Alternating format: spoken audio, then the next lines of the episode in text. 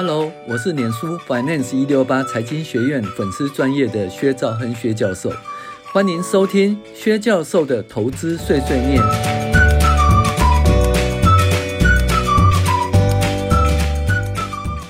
各位网友，大家好，我是薛兆亨薛教授。我们现在来分享二零二二年第三十四周美股回顾与重要经济指标分析。那一开始呢，美国联准会主席鲍尔的演说表示，控制通膨为首要目标，牺牲一些经济与就业在所难免。同时，重要的联准会官员都强调升息的重要性啊，预计会升到三点七五个 percent 或四个 percent 以上。如果如此，美国十年期公债殖利率就会持续上升到三点七五 percent 或四左右。本利比的下修导致股市下跌是难免的趋势。好，到底会升到多少呢？其实有一个指标，就是核心 PCE 物价指数。那目前核心 PCE 物价指数是四点六个 percent。那你会讲说会不会升息到四点六个 percent？不会，不会。为什么？核心 CPI 物价指数持续下跌啦，所以这一波的升息呢，应该就是。顶多到四以上啊！你要说到了一九八零年代啦，什么到十七趴，你妈妈蛋呐，那好可怜。那什么说这一次跟一九八零年来一样更严重的啊？哪有那么严重，对不对？那时候连续十年后都是停滞性的通膨，那现在呢，顶多两年嘛，哦，两年再多一点哈，都比疫比疫情还短哈。所以呢，基本上就是说。这核心 CPI 指数呢，它会从四点六一直持续下跌，然后呢，我们就会持续升息。那这个升息跟那个核核心 CPI 指数的持续下跌，到了某一点会交汇，诶出现平衡。那可能会在什么四点二、四点零啊、三点八或者三点七五，不知道啦。那如果升太少，慢慢升、慢慢升，那会受到高物价的那个荼毒太久了，而且要选举嘛，对不对？也不能升太少。那如果升太多呢？啊，超过，比如说我们升到四点五了，就核心 CPI 指数降到三点八，那你升太多，结果怎样？到时候呢还要再降息，而且会导致经济过度紧缩了。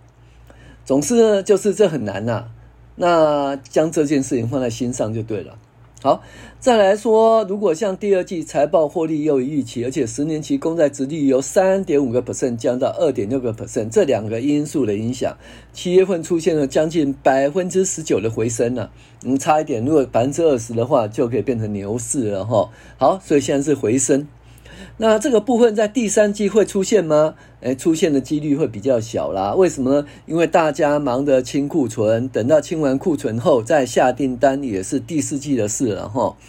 那除非哦，那些尚未浮上台面的公司出现大利多，带领美国经济与股市上涨。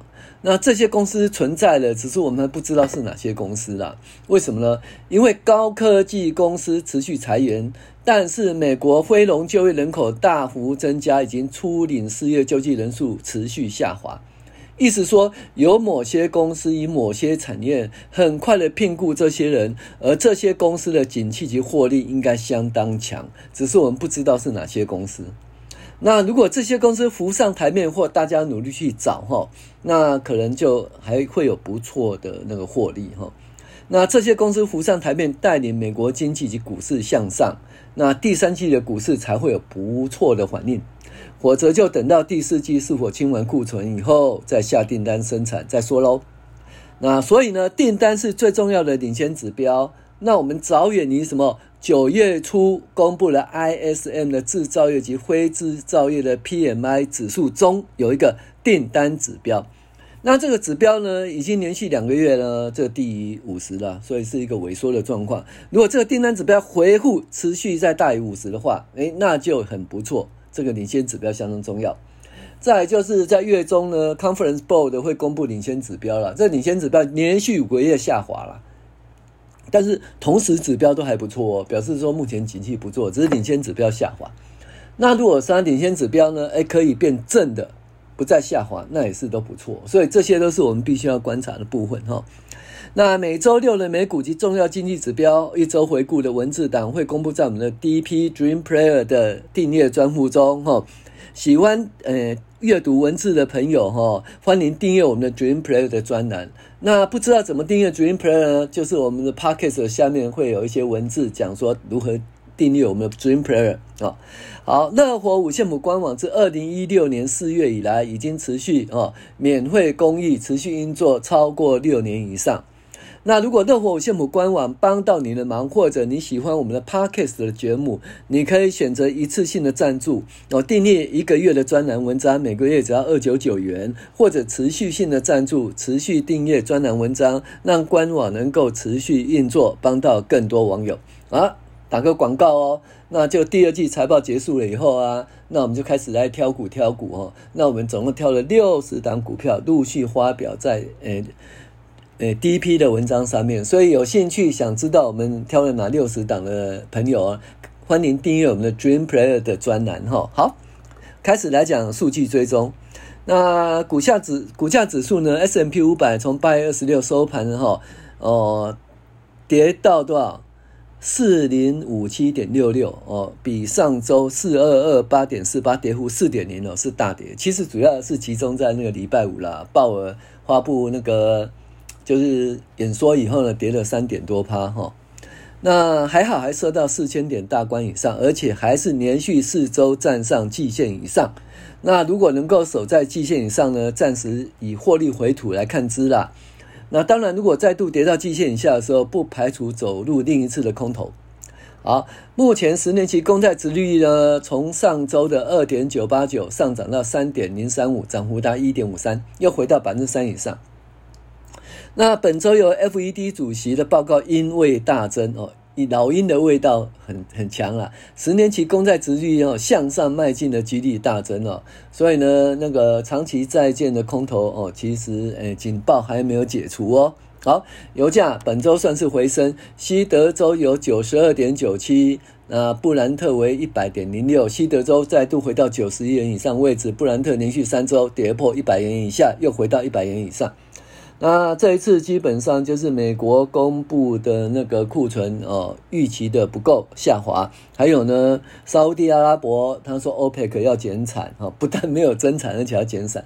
但实际上我们对那个油价的看法啊，就是说，诶，要再回到创新高几率不大了哈，因为俄罗斯呢每天就是有一千万桶哦哦的产能嘛。哦，那这个产能呢，在欧洲呢，它基本上限制百分之三十，哈，就给它限制。可是这些产能会透过某些亚洲的国家，主要是中国跟印度啦，哦，他们会买进来，啊，买进来，所以俄罗斯的产能不会减少。那美国的页岩油的产能在持续慢慢的恢复当中。那那中国的话，因为呃，就是清零啊，哦，上海封城啊，那最近又是没电，缺电。呃，基本上呢，就是嗯，它的需求在表现在那个消费上，表现在工业生产上都不是很好。那不是很好的话，基本上中国的那原油需求如果比较少的话，那你看需求比较少，然后供给还会慢慢增加，所以你说油价要大幅上涨，其实几率也不大哦。好，小麦价格由上周的呃七五四点八跌到。呃，回升到七九零点八，涨幅四点七六。但是小麦今年整年度来讲，哈，其实涨不多，哈，涨在个位数，哈，低个位数，哈。那玉米从六二七涨到六七零点二五，涨幅是六点八九。黄金从一七四八小跌到一七四零，跌幅是零点四五百分点。那黄金就跌破一八零零，跌很久了，跌了两周了，哈。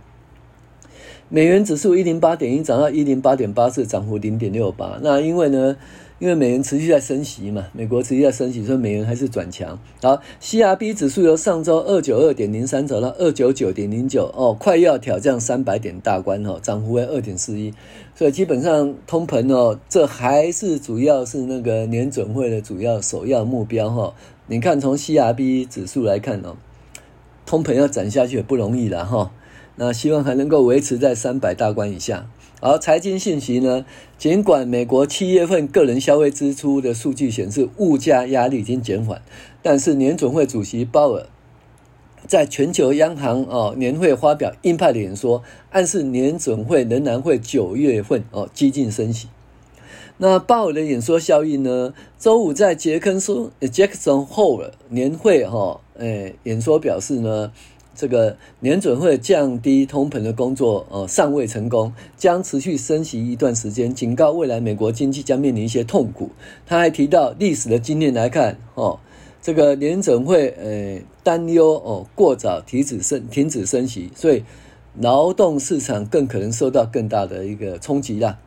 那鲍尔在不到十分钟的时间内完成演说，关键的收获是打消联准会会在短期内。由阴转割的想法，所以那些想说啊，明年会降息的，呃，看慢慢淡哈，慢慢去等好了哈。好，那中美上市脱钩目前趋缓哈，美国上市公司会计监管委员会了哈，和中国证监会、财政部同时签署审计监管合作会议，意味加强中合作解决中概股审计问题。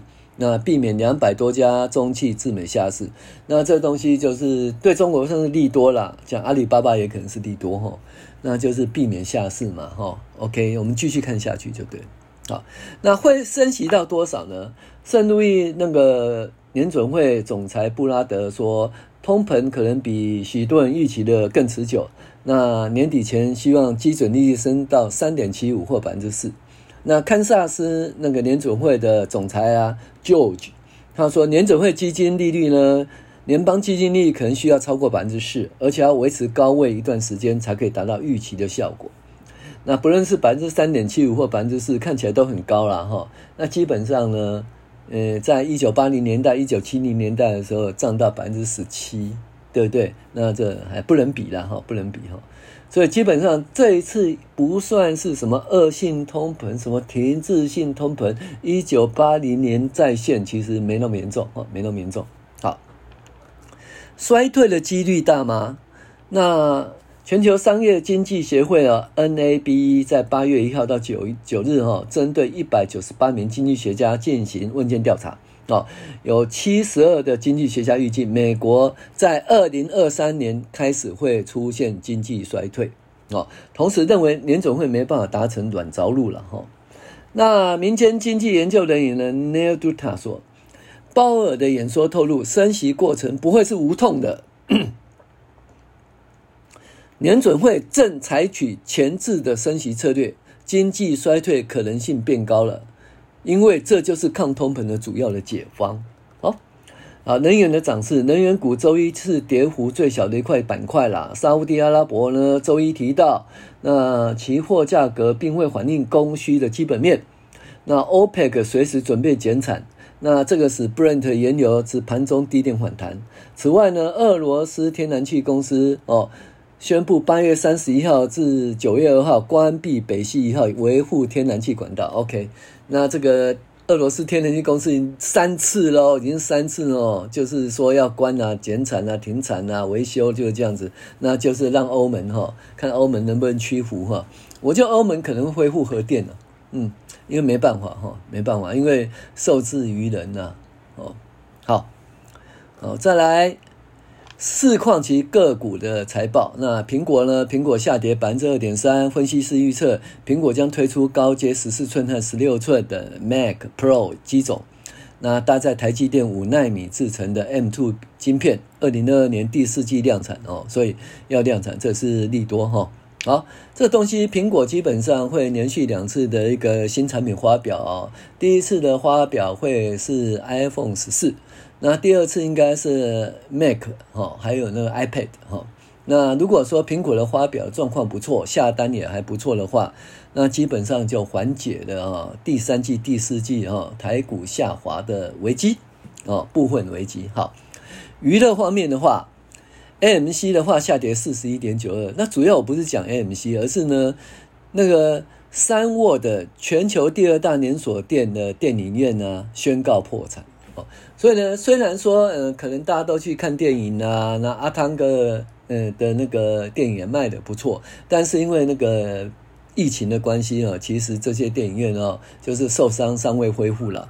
那希望能够撑到恢复了，带动经济成长哈。好，汽车电动车，美国电动车的那特斯拉下跌二点二八。那马斯克最近宣布，特斯拉全自动辅助驾驶系统呢，在美北美价格会调涨百分之二十五到一万五千美元，在九月五号生效。哎，这好好玩，一个 Pad 就要哎一个 App 就要一万一万五千一万五千美元哦，还真的蛮蛮贵的哈，一个 Pad 一个 App 哈，OK。福特汽车下跌百分之五点零四，福特要裁员三千人，那主要呢是要转型的，那降低成本，提高利润，那进军电动车市场，准备资金。哦，呃，所以希望能够电动车呃持续呃站在龙头的一个地位，能够打败特斯拉。哦。那其实这是一个结构性的，因为它裁员了三千人，但是它会再增加那个电动车的人嘛，哈，所以整体而言，我觉得人数还是会增加。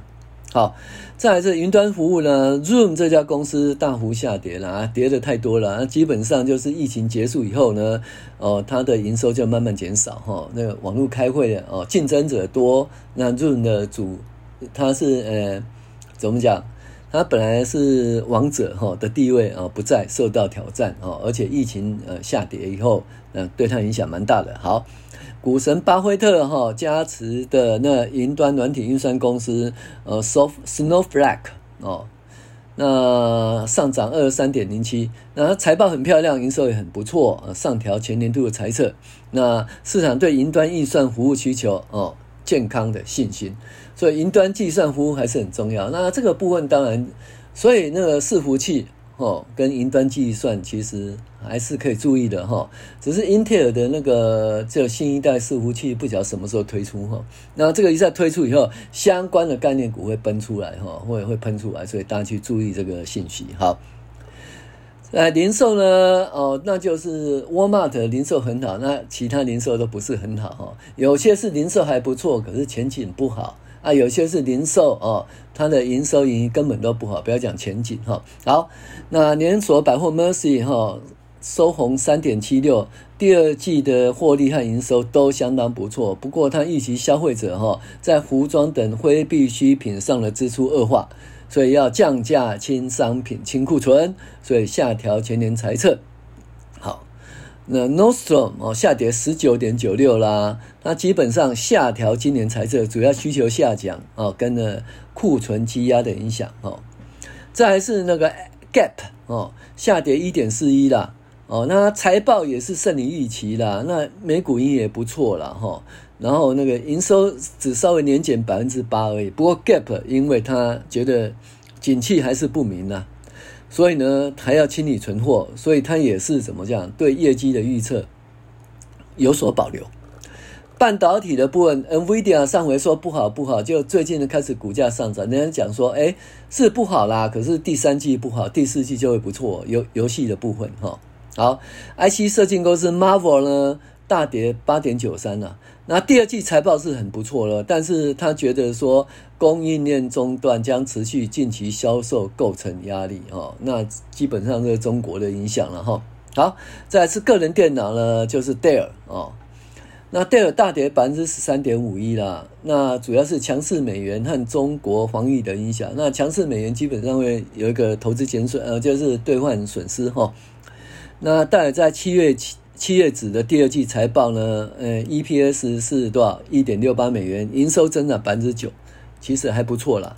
但是呢，因为它增幅速度慢，哈，第六季近六季最低。其实我觉得增能够增加就不错了，哈。那大家表示由于 PG 需求下降，今年挑战日益高，哈，下修全年财测。